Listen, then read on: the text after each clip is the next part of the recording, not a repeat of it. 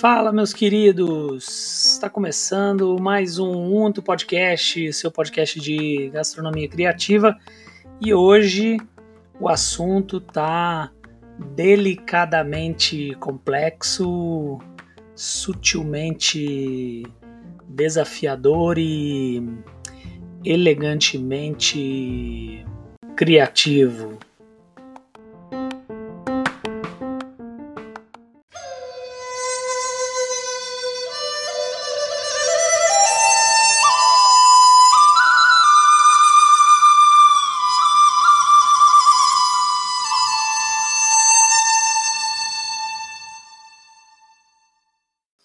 E a pergunta é: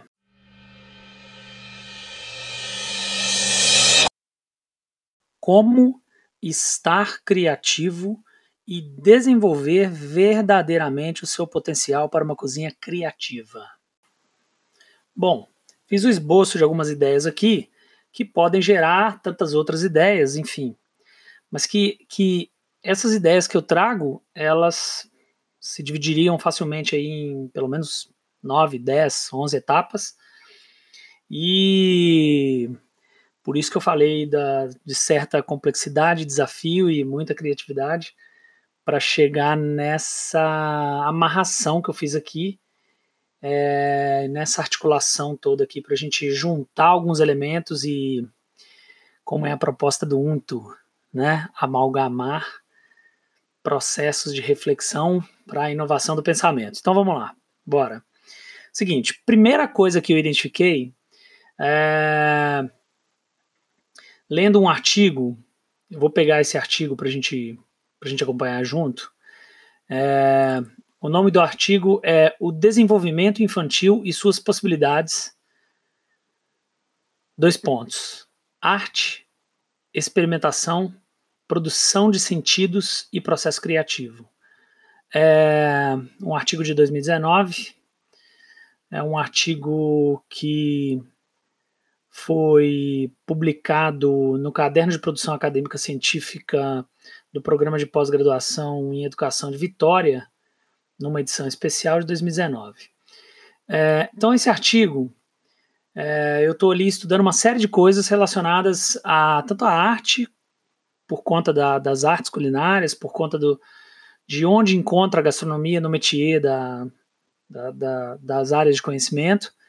É, essa coisa da experimentação é uma coisa incrível para a gente, estudar a experimentação. E também a produção de sentidos é algo fabuloso, sensacional, riquíssimo e algo que a gente tem que é, aprofundar para a gente conseguir é, compreender as ferramentas para executar isso, essa produção de sentidos, que vai trazer grande retorno para a gente na área da gastronomia, no sentido de é, valorização, principalmente valorização do que se faz, é, do que se produz, é, enfim, uma discussão longa. E por fim, a temática desse artigo, o processo criativo.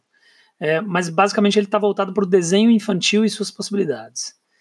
Maravilha! Estava estudando esse artigo, é um artigo riquíssimo, é, por uma série de, de novas correlações aí, pra, tanto para a área de gastronomia quanto para até para a área familiar, né? Para minha família e tudo mais. Tenho uma filhinha linda, maravilhosa. É, e aí é, eu me deparo com uma, uma citação dizendo que o mundo adulto analisa normalmente o resultado final e não o processo de produção criativa. Isso é fantástico, hein? Começamos com essa, ok? O mundo adulto analisa normalmente o resultado final e não o processo de produção criativa. E de fato é. Vamos lá. Vamos, vamos com um exemplo. Vamos jogar com um exemplo aqui, rapidamente. Minha esposa pede para eu ir no açougue e comprar uma carne. Fechou? Aí eu vou pro açougue e falo: Meu amor, tô indo. Um abraço, já já volto. Vou pro açougue, compro a carne e volto. Compro a carne do meu jeito lá, tal, já já vou chegar nisso, mas eu compro a carne e volto. Quando eu chego em casa, o que, que minha esposa me pergunta? Amor, comprou a carne? Comprei. Maravilha. e toca a ficha e segue a vida. É isso. Ou seja, a gente está atrás do resultado final. Aqui, te fiz uma demanda. Você realizou? Foi bem sucedido? Cumpriu tarefa? Ok, não quero saber de mais nada. Mas parte daquele processo de sair de casa, fazer minhas observações, é, experimentar essa ação de comprar e voltar, é, tem todo um sentido que eu consigo produzir é, de acordo com o que eu quero, né, de acordo com o que é, é, eu avalio fazer, né, é, mas que normalmente para esse universo adulto não, não tem grande importância, dada a velocidade das coisas, né, assim, a, a quantidade de coisas que a gente tem que fazer e o, o pouco tempo que a gente dispõe. É, então, inicialmente, é, a gente vê esse, esse, esse universo do adulto versus o universo da criança. E o artigo ele traz que, que o processo criativo da criança no desenho ele é cheio de significados. Muitas vezes o resultado final não vai fazer sentido para o adulto. Mas se a gente for indagando a criança no momento que ela está desenhando cada traço, mesmo que no final seja um emaranhado de rabiscos, ela vai te dizer passo a passo o que, que é cada rabisco. Muitas vezes ela vai te dizer aqui é a cabeça, aí ela põe um rabisco em cima do outro rabisco e fala aqui é a perna, tal, porque é como ela enxerga aquilo. Né? E aquilo faz muito sentido para ela, porque às vezes, pensa só, vamos pensar de uma forma criativa com, com um, um olhar de criança. Às vezes ela está desenhando uma pessoa vista de cima, percebe? Então ela desenha o pé, aí por cima ela põe a perna, aí por cima ela rabisca é, o tronco, aí por cima ela rabisca os braços cruzados, ali por cima ela rabisca a cabeça e tá tudo um grande rabisco, mas aquilo é uma pessoa vista de cima. Mas como a gente não acompanhou o processo criativo da criança, a gente a gente só olha para o resultado final e fala: não tá bom. Eu pedi para desenhar uma pessoa, ela desenhou um rabisco. Mas aquilo era uma pessoa vista de cima, com um olhar de criança. Percebe? Então, olha só, pouquinho complexo, né? Mas é legal a gente ver que tem uma diferença desse olhar do que se espera do olhar do adulto e da criança, né? Então, é, a primeira coisa que eu, que eu penso que que a gente precisa analisar para responder essa pergunta é estar mais com o olhar de criança é, do que com o olhar de adulto. Fazer uma fusão disso. Ter o olhar de adulto, mas não deixar para lá o olhar da criança. Né? É, isso é muito importante é, e eu costumo praticar isso e vou falar para vocês é, no meu processo de compra de comida, como que eu faço. Principalmente, vamos usar o, o, exemplo do açougue, já que eu usei o primeiro exemplo do açougue, vamos continuar com ele. É, na grande maioria das vezes que eu vou num açougue, eu me faço de não sabedor, eu me faço de inexperiente, eu me faço, vamos falar assim, eu, eu tenho um olhar infantil para o processo de compra. Como? Eu sempre faço duas perguntas, procuro fazer quando, quando o açougueiro, por exemplo, me dá brecha, porque muitas vezes não dá. Às vezes o cara está num processo rápido de venda, não quer papo e aí não dá para continuar, né? Mas eu tento fazer duas perguntas: como e por quê? E essas perguntas são muito utilizadas pela criança. Eu tenho filha e sei que o processo é esse. As crianças perguntam muito, são curiosas. É, então, ter esse olhar de criança. Pô, mas você pergunta o que para um açougueiro? Eu pergunto basicamente como fazer aquela carne. Basicamente é isso. Ah, mas eh, aí você vai me perguntar, pô, mas você não sabe? Não, eu sei. Mas é perigoso esse eu sei, ele é muito perigoso. Ele vai lá para o arrogar para si, né? Que é o lado da arrogância.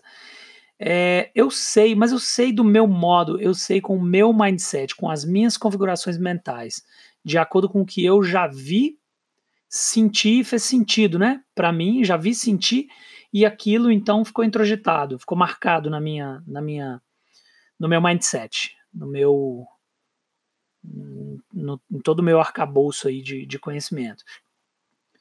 É, então, é perigoso eu falar que eu já sei. Então, eu pergunto, como que faz essa carne? Eu estou comprando lá, por exemplo, uma língua de boi. Ô moço, como é que faz, hein? É, a minha esposa pediu para comprar, eu não sei fazer. Como é que faz? Aí o cara fala lá, ah, isso aí faz cozido. Mas cozido como? Ah, panela de pressão. Eu falo, mas por que que faz na panela de pressão? Aí eu mando um porquê. Por que, que é na panela de pressão? Não pode pôr no forno, não? Aí, ali, nesse processo, abre-se uma lacuna de, de possibilidade, de conhecimento, de, de interpretação do que o cara está falando. E muitas vezes, os sujeitos, por terem outro mindset, virem de culturas particulares, que todo mundo tem a sua, é, eu consigo observar novas possibilidades para eu cozinhar aquela, aquela carne. É, então, esse olhar de criança, que é o olhar do processo, eu não simplesmente vou lá e compro a carne e volto é, e uso as ferramentas que eu já tenho, mas eu penso em como interferir no processo de compra para que aquilo é, tenha mais sentido. Né? Eu fazer um processo de produção de sentido e aquilo ter um impacto no meu processo criativo e no meu processo de experimentação incrível, né?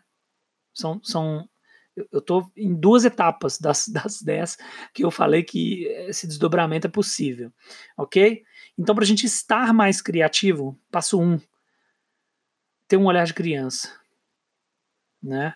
Ter um olhar de criança é, e perguntar, mesmo se você já souber a resposta, mas você vai saber um viés só da resposta, que é o seu, né? É, uma outra coisa que a gente precisa entender é que, para responder essa pergunta, a gente é, precisa acessar várias áreas do conhecimento, não só é, a área da criatividade ou a área da gastronomia. A gente pode ir para além, como eu fui nesse texto de desenho infantil e suas possibilidades, e estou trazendo isso para cozinha processo criativo, gastronomia, enfim. Acessar novas áreas de conhecimento, que é o que eu chamo de é, o estudo de conhecimentos adjuntos, correlatos, né? Estudar adjacências ao processo de que você mais tem interesse. Isso é muito importante para abrir essa, essa possibilidade aí de, de aquisição de novos conhecimentos. É, seguindo adiante, é, existe um, um, um, livro que é o. Vou pegar aqui para vocês. Que é o Creative, Creative Behavior Guidebook. Creative Behavior Guidebook de S.J. Parnes. Esse livro é um livro antigo, 1967, mas ele é o livro guia do comportamento criativo e eu acredito que nenhum tipo de publicação é desprezível, né? Ela, ela, tem que ser desprezada em função da sua data de publicação, apesar da gente ter aí na academia uma indicação né, de tempo recente de publicação. No entanto, várias dessas publicações trazem referências é, clássicas, antigas, enfim. Essa, essa, esse livro ele traz uma teoria que é a teoria do caleidoscópio. É uma teoria muito legal, muito bonita, que diz basicamente o seguinte: o autor é, ele compara a criatividade a um calendoscópio, é, no qual quanto maior o número de peças, maior o número de padrões possíveis que se pode produzir. E aí ele faz uma, uma associação. E ele fala, de forma similar, quanto maior o conhecimento, maior o número de padrões, combinações ou ideias que se pode alcançar. Então, perguntar, mesmo você sabendo, é abrir a possibilidade de mais peças para o seu caleidoscópio, de a maior, a maior possibilidade de aquisição de conhecimento. Então, pratica isso, associa com a teoria do caleidoscópio, que a gente vai associar para a teoria da aquisição é, de, de novos conhecimentos, é, para gerar novas possibilidades de combinações e ideias para a gente alcançar níveis aí superiores de conhecimento, que é o que, é o que a gente busca. É, isso seria nosso terceiro passo, e seguindo adiante, é, nesse mesmo passo, é, eu estou com um livro aqui na minha mão que é Como Desenvolver o Potencial Criador, um guia para a liberação da criatividade em sala de aula. É um estudo meu é, é, para eu melhorar meu, meu potencial criativo aí para as minhas aulas de cozinha francesa, para as minhas aulas de cozinha criativa, minha disciplina lá no Senac, minhas disciplinas. E é um livro super legal, super elucidativo, da Eunice Alencar, da Nívia Braga e do Cláudio Marinho.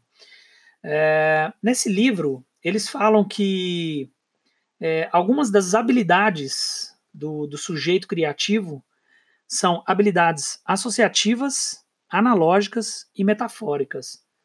E essas habilidades vão de encontro à teoria do, do Parnes, é, do livro dele do, do, de 1967, do, da teoria do calendoscópio. Então, é, a gente as faz uma, uma usa essa habilidade de associar, de fazer analogias e metáforas com a teoria dele que não é para criatividade necessariamente, mas sim para aquisição de, de conhecimento, novos conhecimentos, mas que a gente transporta isso para a criatividade facilmente é, e também para gastronomia facilmente, quando a gente vai entender a necessidade de buscar conhecimento básico de gastronomia e conhecimento, é, vamos falar assim, extra, né?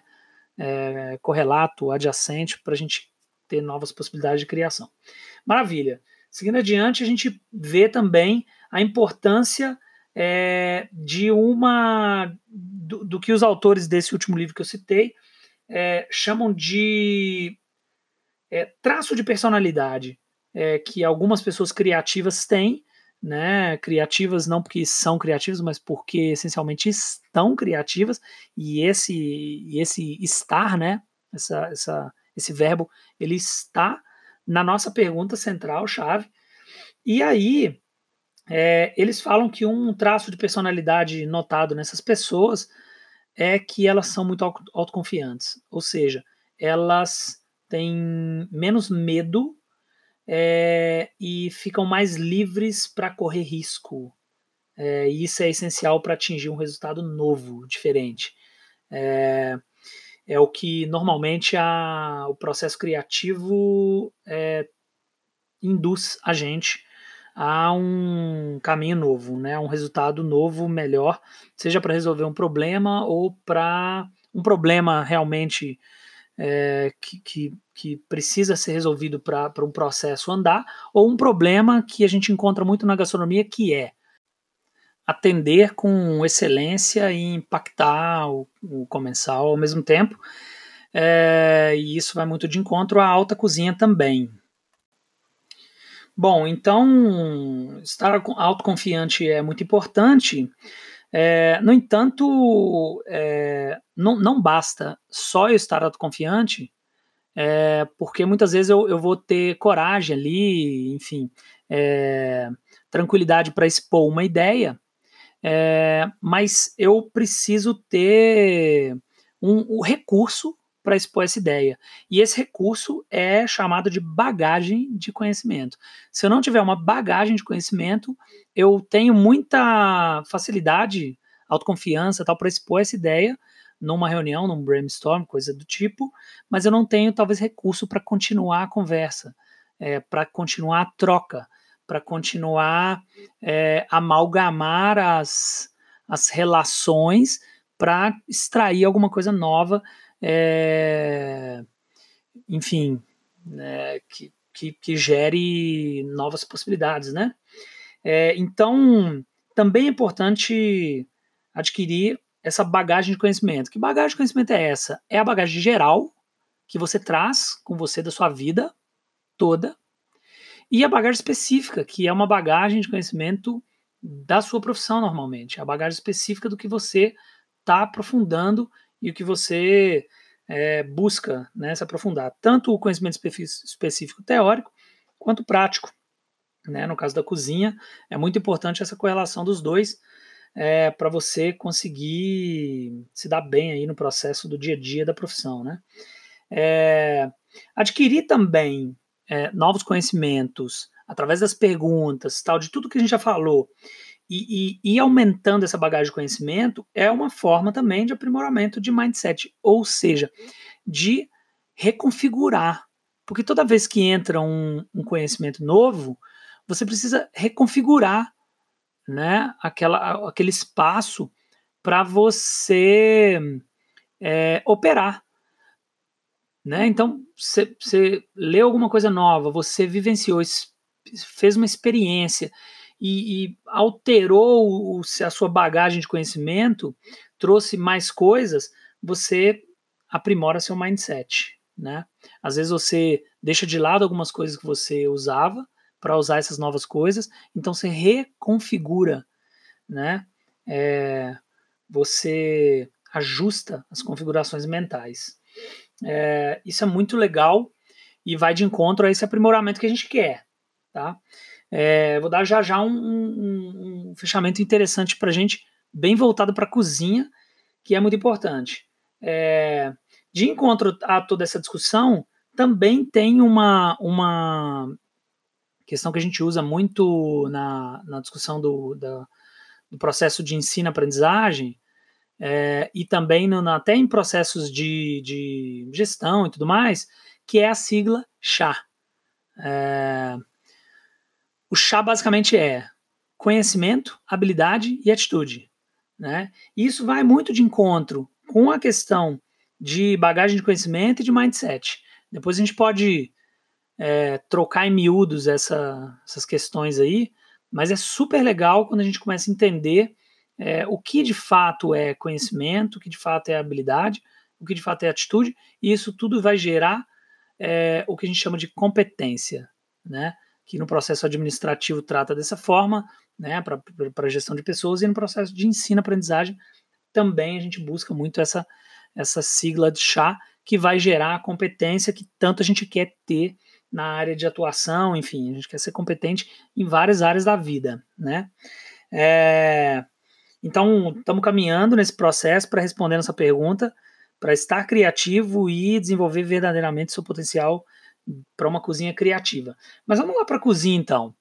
É, vamos lá para a cozinha associar seu último momento, para a gente associar é, a cozinha com aquele primeiro momento da discussão é, do mundo adulto e do mundo da criança. É, de novo, a cozinha, na, na sua produção e na sua operação, o que ela busca é o resultado final.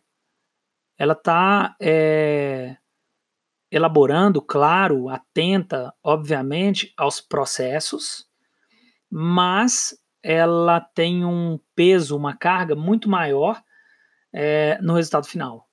Então, a cozinha acaba se tornando um ambiente de medo e a gente tem um problema muito grande é, que o cozinheiro não pode errar. E o erro, é, ele é um crítico de sucesso para o processo criativo. O erro ele faz parte do processo criativo. Só que na cozinha você não pode errar. Você não pode errar, você não pode nadar, é, que é a, a, uma gíria de cozinha que a gente fala quando a gente está atolado, né? Tá atrasado e tal, você não pode é, se perder no processo da cozinha. É, o mais problemático seria a operação, mas na produção também é muito complexo. Você também errar ou, ou começar a se atrasar, né, se embolar. Então é um lugar que não permite um processo que é muito importante para você estar criativo e para você desenvolver verdadeiramente seu potencial criativo que é o processo de erro, análise e construção do novo. Erro, análise e construção do novo. Isso é aprimoramento, quer dizer, é você errar, analisar aquilo, trazer novas ideias para a mente, reconfigurar a sua mente e oferecer uma coisa nova para o mercado através do seu erro. Quantos e quantos pratos não surgiram de erros? No entanto, a gente está eh, é, numa profissão, e isso que eu vou dizer agora é muito importante. A gente está numa profissão que está acostumada a um processo de reprodução de padrão. Depois vamos, fazer um podcast só para falar disso. Mas a gente está numa, numa profissão, que é a gastronomia, a cozinha e tal, que é, é uma profissão que está muito acostumada em processos de reprodução. O restaurante, ele pratica isso diariamente. Né? Então, para a gente ter é, estar criativo, a gente tem que se permitir ao erro. Primeiro ponto. Agora, é, para um processo de cozinha, vou dizer mais. Nós precisamos não somente estar criativos, mas, acima de tudo, ter uma equipe criativa. O que, que significa isso?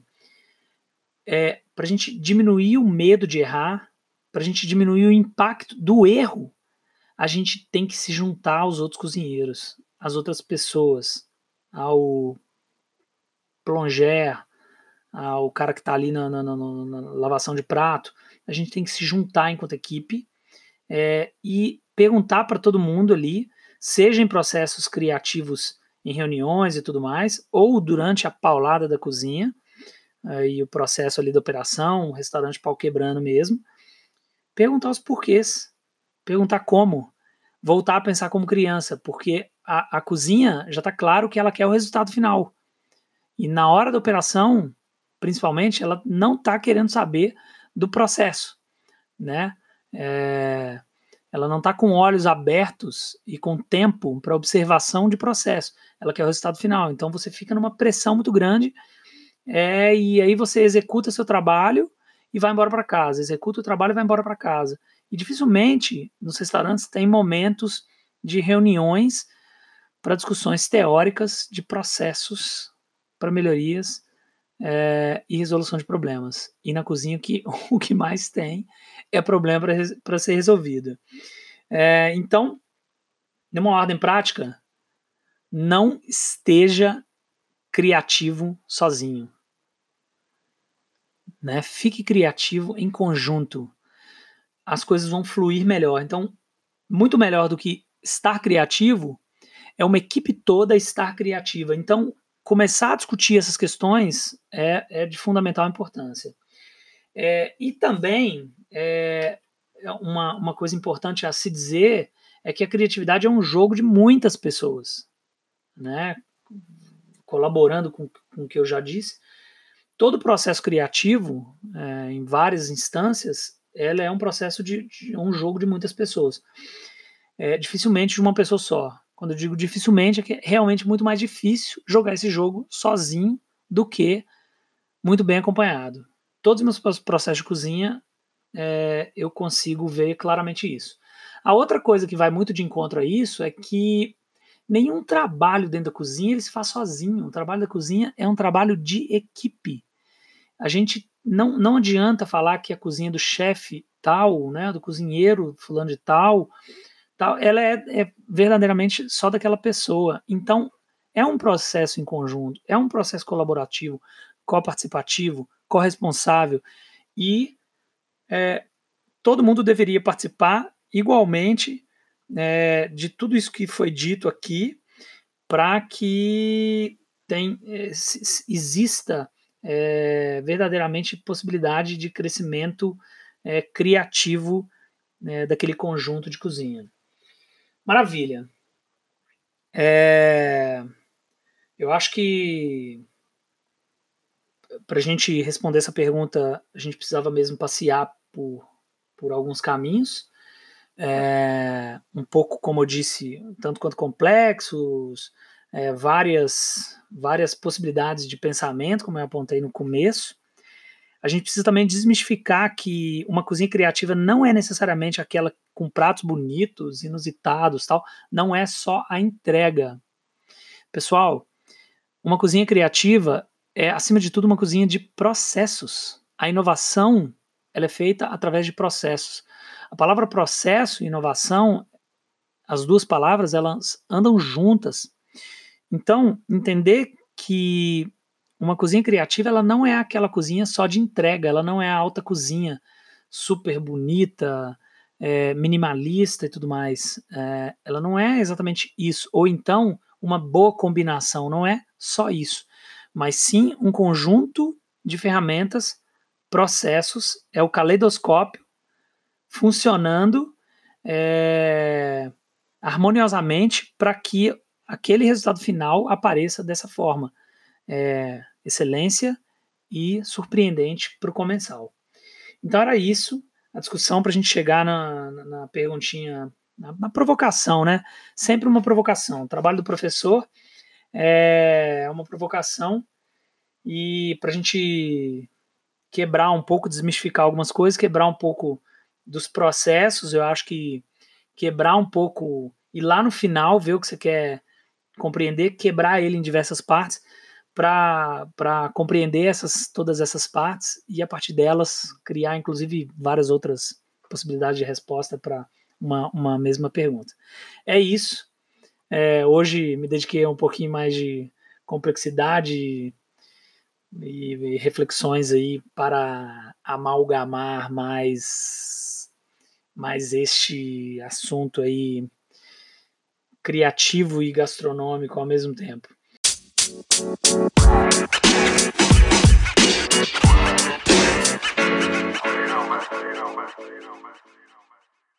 Para a gravação desse podcast foram utilizadas nove horas de estudo divididas em dois dias e mais 39 anos de observação desse mundão maravilhoso que vivemos. Abraço e até a próxima.